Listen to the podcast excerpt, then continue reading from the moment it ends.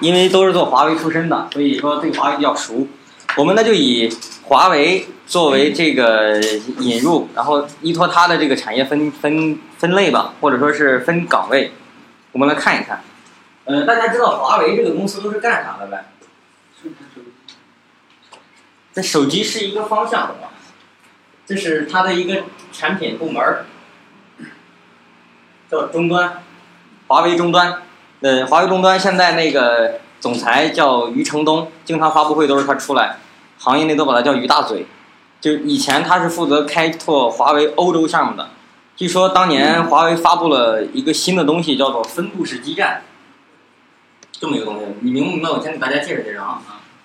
分布式基站就是说，呃，基站，这个基站东西它是一个大设备，就是比如说我这个楼里要想有信号，或者楼外哪有想信号的话，它必须腾出一间屋子了，把这些设备装在那儿才行。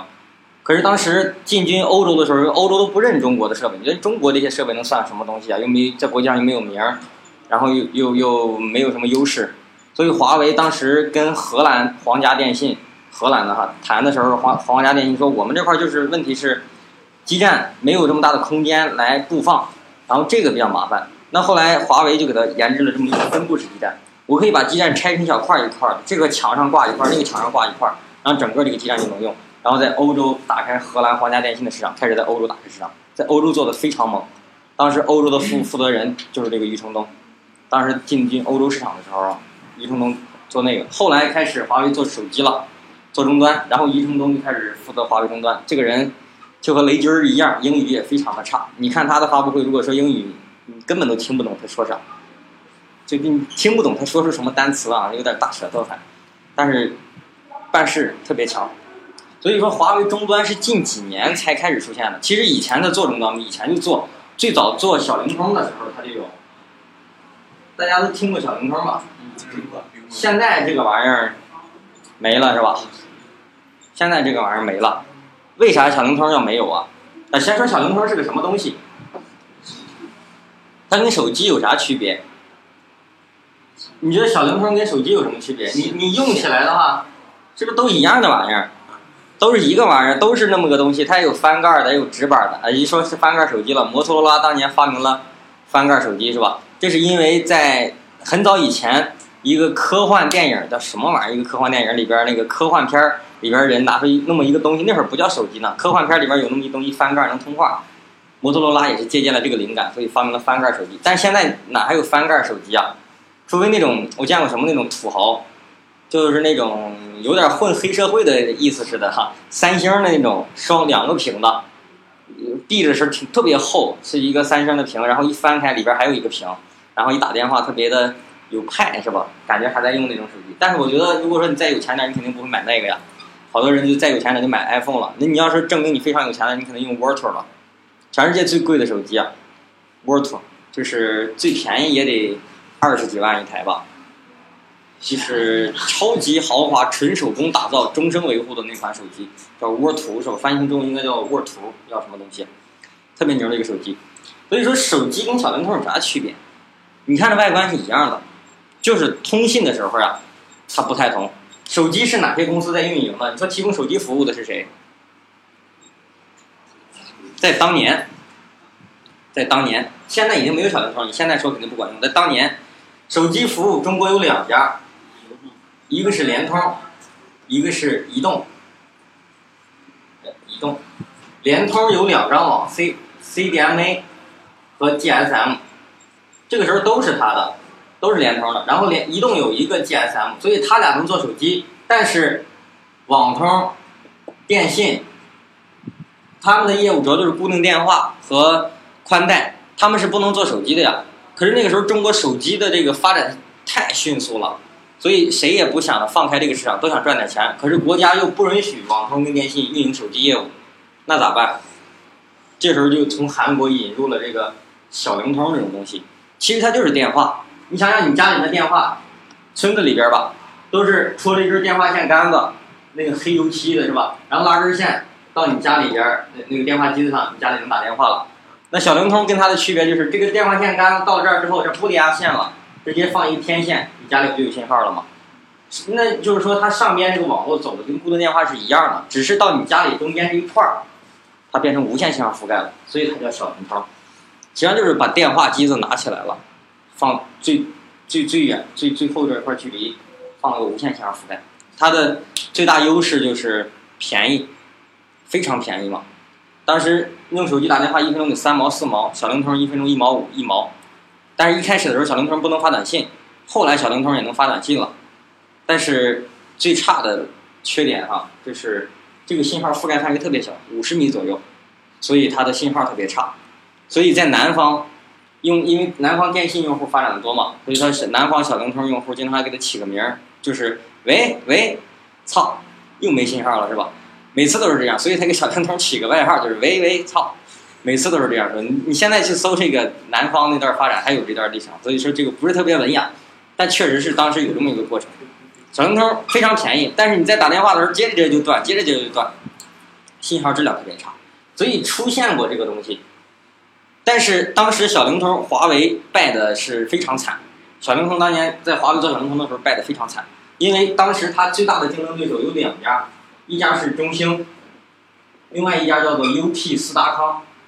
这个 UT 斯达康现在已经接触不到了，但是当年做小灵通的时候，它是全世界最大的小灵通公司，它是一个就是浙江的一个商人做的是吧？然后中兴国企，他们就得到内部信息了。得到内部信息，就是国家不给网通跟电信放手机业务的这个牌照，但是其实内部已经开始有有消息说让他们做小灵通了，但是华为没有得到消息，所以中兴他们提前就开始准备小灵通了，而国家一放说网通电信在上小灵通之后，迅速中兴就占了市场，华为当时小灵通上面败得非常惨，然后过了小灵通之后，这些小灵通就不再做了，然后华为跟中兴其实这时候还在做手机。他都做的是定制机，就是你去运营商交话费，他送手机。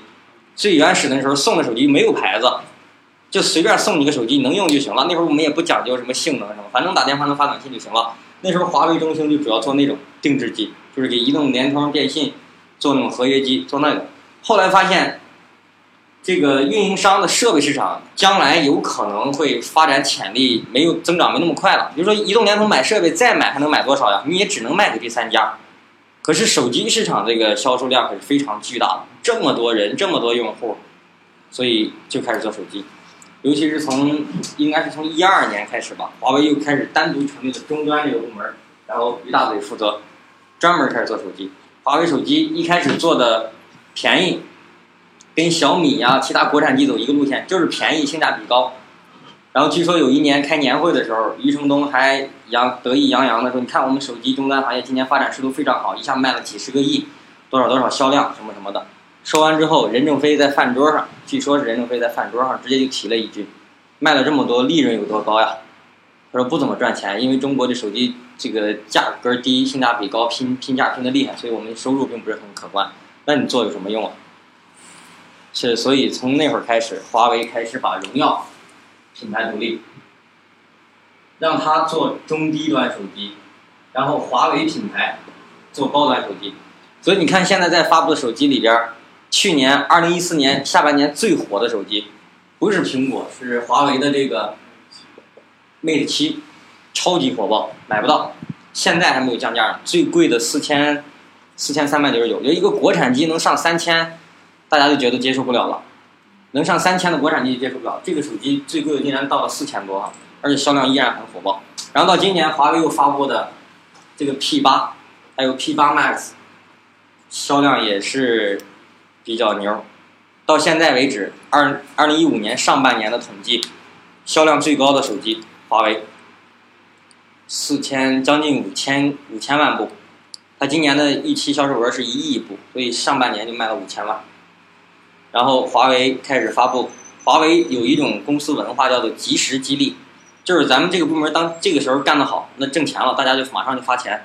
所以华为从第三个季度，也是从七八九这三个月就开始评上半年的年终奖，上半年半年奖了，然后就开始发钱。发完之后，等到年终的时候再评个年终奖，再发钱。它及时激励，因为私企嘛，它不像国企那么死板，所以就是有钱大家就赚，是吧？激励员工。然后华为。据说二零一四年发年终奖应该发了大概有三百来个亿，就是给员工发年终奖，大概发了有三百来个亿哈。所以我们知道华为、中兴这些公司都是因为它做手机，但实际上它已经做了很多年了，只是一直不出名，近几年开始发力往这儿做，所以才越来越强大。但是要我说，中国国产手机这些行业里面哈，我我比较看好还是华为，我真的是比较看好华为，因为几个方向来说吧。一种感觉，你小米等等这些公司靠营销，毕竟是一个阶段的。但你如果说想长久存在下去的话，你得有技术，你得有自己的专利。而小米这些公司没有。你像小米，这个国际专利数量啊，小米的专利数量大概就是八九个、十个左右，它的专利，而且都是外观那些边缘的专利。而华为的专利数量可多，华为在中国它是专利最多的公司，它有三万多项专利。然后中兴也不少。中兴也有一点七万多个专利，所以这专利有啥概念呢？比如说小米啊，它用了这个高通的 CPU，然后我们上午说了，它用了高通的 CPU 之后呢，它实际上是要给高通交这个百分之五到百分之十的利润的，卖这个钱百分之五到百分之十还要提给高通的，那你说小米希不希望说高通把这个钱就取消掉呢？啊，这个很矛盾，不好说希望，因为他说希不希望肯定是希望，因为他这个百分之五、百分之十的利润就被高通提走了，他本身利润降低了。但是还有一个问题，也是因为他给高通交了这些钱了，那这个时候如果小米用的手机里面包括有华为、有中兴的专利技术，那你说华为、中兴能告他吗？小米肯定没交钱，小米肯定没给华为、中兴给钱，他。用了人家专利也没给钱，你说华为、中兴能不能告？能。那这个时候，如果华为跟中兴告了小米的话，因为他给高通交了这个钱，所以他可以用高通的专利做保护。也就是你，你华为有专利是吧？你告我，可是我有高通的专利，那我的专利跟你的专利，咱俩互相，你用我的专利，我用你的专利，咱俩互相就持平了，谁也别告谁了。因为他有这个保护费，相当于是保护费，他就可以用这个专利。但如果说国家罚了高通以后，你再也不允许收这个钱了，那小米。虽然利润提高了一点，可是它没有专利保护了，它就八九项专利，你怎么跟华为的几万项专利比？所以华为中兴有可能就告掉。所以华为的老总经常说哈，未来这个领域肯定会起牌的，起的结果就是剩个两三家是正常的，其他都死掉。那你说这些大佬、这些有钱人，他他不知道吗？他肯定知道，但是他们还有另外一个目的。你比如说周鸿祎做手机，咱说了三六零手机大钱三百九十九吧。假如说这个手机三百九十九一部，他卖一部赔上两百块钱，卖一部赔两百，它的成本价得五百九十九，他卖卖一部赔两百，卖一部赔两百。然后假如说他卖上一百万部，假如卖了一百万部，赔了多少钱？两个亿。赔赔了多少呀？两个亿是吧？两个亿。假如卖了一千万部，那就赔要赔二十个亿。他能卖到一千万部，他赔二十个亿。你觉得他是亏了还是赚了？你要看大局。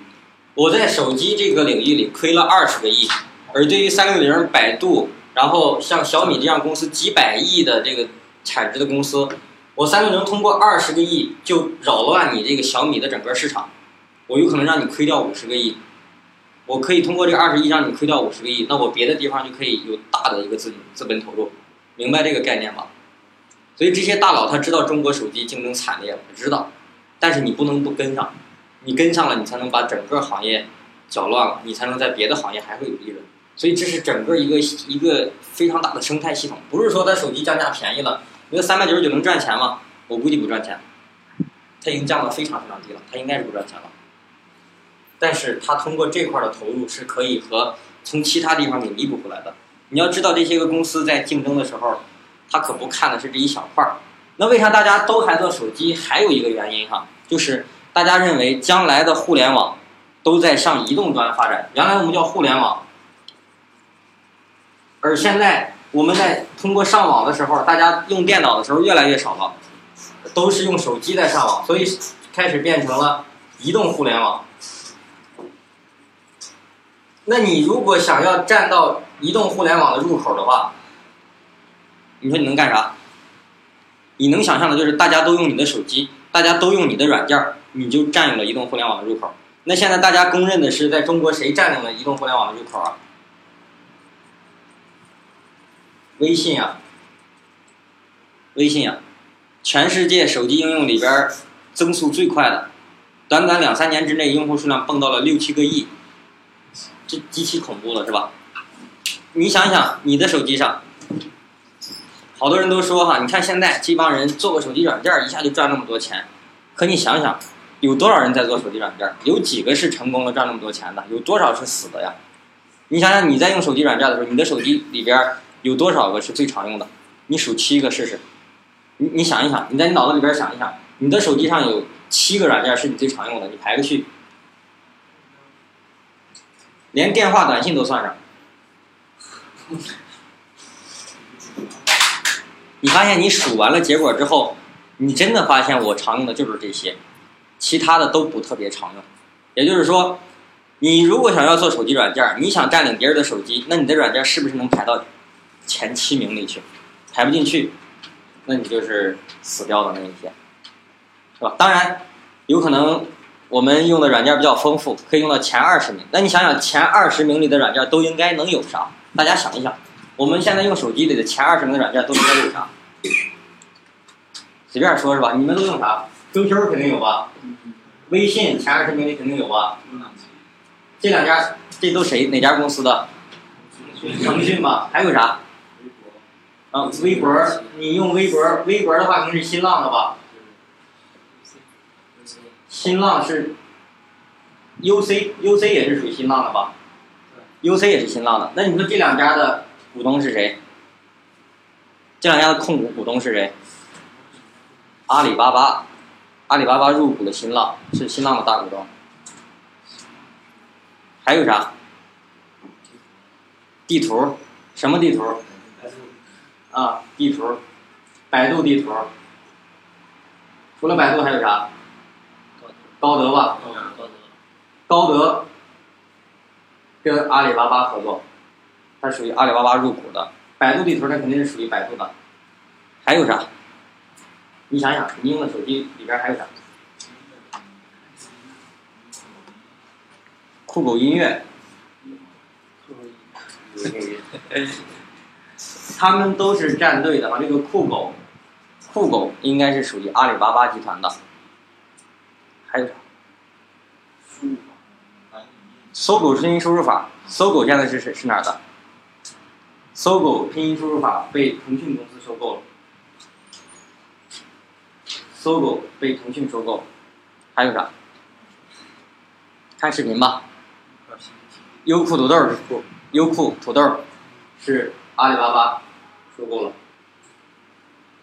优酷是吧？优酷土豆被阿里巴巴，因为优酷并掉了土豆，优酷土豆又被阿里巴巴收购了。还有啥？看爱奇艺吧，属于百度的。这个这个爱奇艺是属于百度的。还有啥？支付宝、淘宝都属于阿里巴巴的吧？还有吗？我们已经拼了命在想了。游戏，一些手机游戏什么的。斗地主，斗地主肯定 QQ 的呀。也就是说，咱们数来数去，你说前七名在你手机里边的应用是你最常用的。那如果说我们排中国前二十个手机应用的话，他们基本上是属于这三家公司的。BAT 嘛，在中国互联网行业不都是说，百度、阿里、腾讯嘛，这三家基本上是这三家的，还有啥呀？其实你们没有说到三六零是吧？那提到三六零，三六零哪家都不属于，而且跟哪家都打不仗。三六零最狠的是吧？哪家都不服，打一次涨一次，打一次涨一次。三六零原来一个小公司，现在已经市值一百亿美金以上了。而且最近要私有化，从从，因为它这种科技股要想上市的话，最好的上市地点都是在美国的那个纳斯达克。它上市为了干啥呀？圈钱嘛。我一上市，是不是好多人买我的股票？买了你的股票，你不就有钱了吗？然后，全世界科技股大家投钱投的最厉害的地方就是美国的硅谷嘛，纳斯达克。所以中国的这些个互联网公司上市的时候，基本上都是第一选择纳股纳斯达克上市。阿里巴巴去年不也在纳斯达克上的吗？然后上完市之后，有的有可能继续运作，有的有可能退了股私有化，然后再在中国 A 股上市。但中国的股市可可比较神奇的是吧？这个今年昨天昨天那个叫叫什么刘强自杀了嘛？说中国期货行业的叫妖孽是吧？超级牛的一个人，在中国期货里边那绝对是老大。他他预测的那些期货东西运作的非常非常牛，而且赚了很多很多钱。但最近据说他隐居在云南了，然后好多朋友啊亲戚非得让他出山，因为中国股市大盘一震荡，昨天跳楼自杀了。这是中国这么牛的人是吧？在中国股市的这种情况下都都都自杀了。然后最近这中国的股市，五月六五月底以前吧，那嗖嗖的天天往上涨。你比如说那个最牛的一个妖股暴风科技，暴风大家知道吧？做播放器那个嘛，暴风影音、暴风科技，股票连着三十五个涨停板，什么概念呀？中国的股市跟美国股市不一样，你美国股市今天你说这股市要跌了，跌吧，可以一夜之间跌没了。但是中国是有上下限的，百分之十嘛，你涨涨到百分之十就涨停了，跌跌到百分之十就跌停了，你不会说一夜之间把公司跌没了。暴风股票连着三十五个涨停，三十五个涨停什么概念？七周，一周五天嘛，连着七周，将近两个月的时间，天天涨到百分之十，天天涨到百分之十。你一天涨百分之一天涨百分之十，暴风科技连翻了几百倍，连翻了多少倍啊？那是，所以当时大家有这么一个感觉：暴风连着五天涨停的时候，大家觉得，哎呀，这暴风这是有什么投资啊，还是有什么大的资本进入呀？大家开始琢磨。然后连着十个涨停的时候，大家就觉得不用琢磨了，上吧，是吧？开始往里投钱吧。然后等到二十多个涨停的时候，大家就疯了。这这是在中国股市上，这种股票都称为叫做妖股是吧？哎，不对，啊，妖股都称为叫做妖股。这暴风是上半年最大的一个妖股，而暴风跟华为也有关系啊。它视频行业嘛，它百分之三的股份是华为入股的，然后因为华为入股百分之三，它就可以用华为所有的专利。在视频行业，华为的专利排第二，排第一的是三星，排第二就是华为。所以有可能跟华为有关系啊，这是上半年涨得最奇特的一只股票。然后到了五月份，你再看这股票，从五千二百点啪啪啪啪跌，到了快到两千多了，这这一片一片的跳楼自杀是吧？正好赶上六月初又高考，那高考考不好的跳楼自杀排不上队，前面一群炒股自杀的哈，真是挺惨。然后中国开始什么养老金入市，中央汇金入市。然后中国开始这个停止发行新股，然后又各大银行开始降准降息，看到这些新闻了吧？这是国家在拉动呢，国家往股票里砸钱。你国外，因为有些人预测说中国股市为什么一下下跌了，是国外的一些个组织来中国开始准备开中国抄底，准备中把股市干瘫了捞笔钱，但中国啪啪往里砸钱嘛，中央往里投钱，然后股市又拉起来了。这不昨天又到了四千一百多，然后四千二百点，所以我觉得挺有意思的。从来不炒股，我从来不炒股，因为我 我这个一想，像我这种小散户又没几个钱，扔在里边就是给人大户凑钱的。你那点钱扔进去能管个屁用啊？散户都赔钱，都大户挣钱是吧？所以这个里边儿我们可以看到这些公司哈，他们在竞争的过程中，其实不管是打架，还是报绯闻，还是什么什么说消息，都是给股市看。谁看到你这儿有什么好消息了，啪啪啪，你股票就涨起来了。那涨起来一夜之间涨多少，那钱就出来了。三六零就是最有名的一仗，是跟 QQ 的那一战。那个马化腾还向所有 QQ 用户发了一篇小文章，是吧？我做了一个艰难的决定。你电脑上要是想装三六零，就别装 QQ；你要想装 QQ，就别装三六零。当时那个惨烈，是吧？因为三六零安全助手，大家电脑上都试了。然后他专门就截 QQ，专门就拦截 QQ。所以马化腾着急了，因为 QQ 是一个应用程序，而三六零杀毒程序是后台的程序啊，它的底层程序是可以完全把 QQ 给杀掉的。所以马化腾觉得自作聪明，说让客户自己选择吧，你想装 QQ 就别装三六零，你想装三六零就别装 QQ。结果引来的结果是一顿骂，你 QQ 算个屁呀，是吧？你要不是在中国用你这个，你谁还谁还谁还觉得你还了不起是咋的？然后马化腾也挨顿骂，三六零也挨顿骂，但是结果是三六零的股票翻上了一番儿。然后紧接着三六零跟百度打。这三六零这公司的战略很清晰，我们可以简单回顾一下，你们最早接触三六零的时候是三六零什么东西？安全助手，先是安全助手，就是告诉你手机里、电脑里边有什么东西该更新了，有什么清垃圾该清理了，然后你开机是用了多少秒，然后你装了助手之后，开始在电脑上装了三六零杀毒，是吧？三六零杀毒装上之后，它三六零那个助手里边就开始出现了各种软件，推荐你用各种软件，你直接从那一点就下载，你不用再去网上去找了。好。软件越来越多，但是我们上网都要用到浏览器的。我们传统用的浏览器都是 IE，对吧？嗯。然后三六零开始推出叫什么三六零安全浏览器。当它的安全助手用的多，杀毒软件用的多，浏览器的数量就开始急剧增加。当它的浏览器数量急剧增加的时候，大家知道浏览器的界面它是分两栏的，在这块你是可以输入这个网址的，http 什么吧，在这儿是搜索栏啊。搜索栏默认的搜索引擎有俩，大家公认的啊，默认的一个是百度，一个是两个搜索引擎。三六零浏览器也是这个，一个是百度，一个是谷歌。但是在国内，因为谷歌总是被四零四是吧？大家知道啥叫四零四吗？你打开一个网站打不开的情况就是四零四。谷歌被和谐了嘛是吧？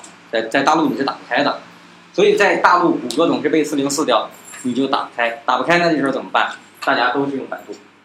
所以，百度搜索引擎在中国的占有率非常高。可是，有一夜之间，三六零发布了它的搜索引擎，叫三六零搜索。第二天早上你一看，三六零浏览器这儿全都没有百度了，就是三六零搜索。一夜之间就变了。然后，当天开始，三六零就成为中国第二大搜索引擎，股票搜索往上翻，过百亿。百度的股票一夜之间下跌了百分之十，那意味着，股百度可是四百亿市值的一个公司呀。跌掉百分之十，就四十亿就没了。你知道三六零的这个成长经历是吧？非常野蛮的？非常非常野蛮。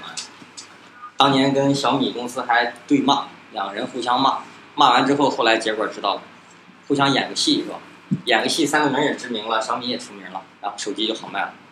他俩互相互相的配合一下，所以这个里边有太多太多的问题了。希望大家，如果你们平时看这些东西的时候，能联系到一起啊。比如说，在这个手机终端产业里面，不是说你所看到的什么华为、中兴、小米这几个做手机的就完了，它是一整个大盘在竞争的，这是一个非常大的一个盘，在在互相的在比。然后大家还在考虑的一个问题是，当互联网转移到了移动互联网之后，然后紧接着再下一步，觉得应该是啥？大家觉得是啥？你你可以听到。到处都在提的一些新概念的词儿，叫物联网。这个听过吗？听过给大家举个例子，我们可以畅想一下，是吧？呃，也已经实现了，只是我咱们还没有用。比如今天我觉得我衬衣脏了，然后我回家要想洗一洗衬衣，把衬衣脱下来往洗衣机里一扔。当你往洗衣机里一扔的时候，洗衣机就会提示你这件衬衣已经洗过二十五次了，不能再洗了，再洗就坏了。衬衣往洗衣机扔的时候，洗衣机怎么知道你的衬衣洗过这么多次了？洗衣机上会有传感器，你的衬衣上会有标签儿，所以它就记录下你这件衬衣已经洗过这么多次了。但这不是结果，结果是你的衬衣要坏了，你需要再买一件新的衬衣。那洗衣机就会告诉你，从我这儿符合你的这个审美风格，符合你的穿衣风格，你可以到这个网站上去采购你的新衬衣。那洗衣机就可以是一个联网的设备，它可以自动推送你的互联网消费入口。然后你家里面的冰箱，一层下面都有十二个小格格，每一格里放一个鸡蛋，你的十二个鸡蛋是够你吃一段时间的。可是你吃的只剩俩鸡蛋了，冰箱就会提示，啊，不是说提示就剩俩鸡蛋了，冰箱会自动联网，会找供应商给我送十二个鸡蛋，然后你给结钱就行了。这就是家里所有东西联网，叫物联网。提出的概念叫什么呀？IOT 叫 Internet over Things，所有的事事物全部都要联网，这是现在炒的非常火热的一个东西啊。然后除了这个以外，中国国家主席、国家战略是吧？总理提的战略叫互联网加。这石家庄这两天不还搞什么互联网加大会呢？这个词儿也听过吧？中国制造二零零五，互联网加加啥呀？啥都能加，啥都能加，你想加啥就加啥，不管你原来干啥的，你再以一个互联网的概念再去做它，都是一个新的东西。然后中国叫互联网加，中国制造二零二五，德国也提出了叫做工业四点零，然后美国也提出了叫第四次工业革命。这这这都是全世界的这么一个引领方式，所以你会发现，小米这个公司其实挺聪明的，做了手机，然后紧接着做了小米路由器。小米路由器不是说你家里那个路由器，那个路由器里边是有一 T 硬盘的，它是你家庭所有需要联网设备的一个中心的东西。那将来就得依托大量的数据和云计算，这是一个非常，呃非常非常大的一个市场所以这些公司是如果说他们有眼光，肯定是在进行一个非常远见的一个布局的。华为、中兴什么都在做这个，尤其华为今年五月份北京开的互联网大会。发布了一个最新的操作系统，我们电脑用的系统都是 Windows 呀，什么 Linux 居多，然后手机系统都是安卓、iOS 等等系统。华为发布了一款新的系统，叫做叫 Light OS。这个系统它占用空间的大小不大于十个 KB，不大于十 KB，非常非常小。那你说这个系统能干啥？它肯定不能往电脑、不能往手机上装，那就是装在你家里的。空调、冰箱、洗衣机、电饭锅、热水器、空窗帘什么什么窗户，各地都要带电风扇。比如那天那个雷屯说，他跟他朋友在他家玩，玩完之后两个人就出去了，出去之后才想起来忘了关空调了，那空调就得开着一下午了。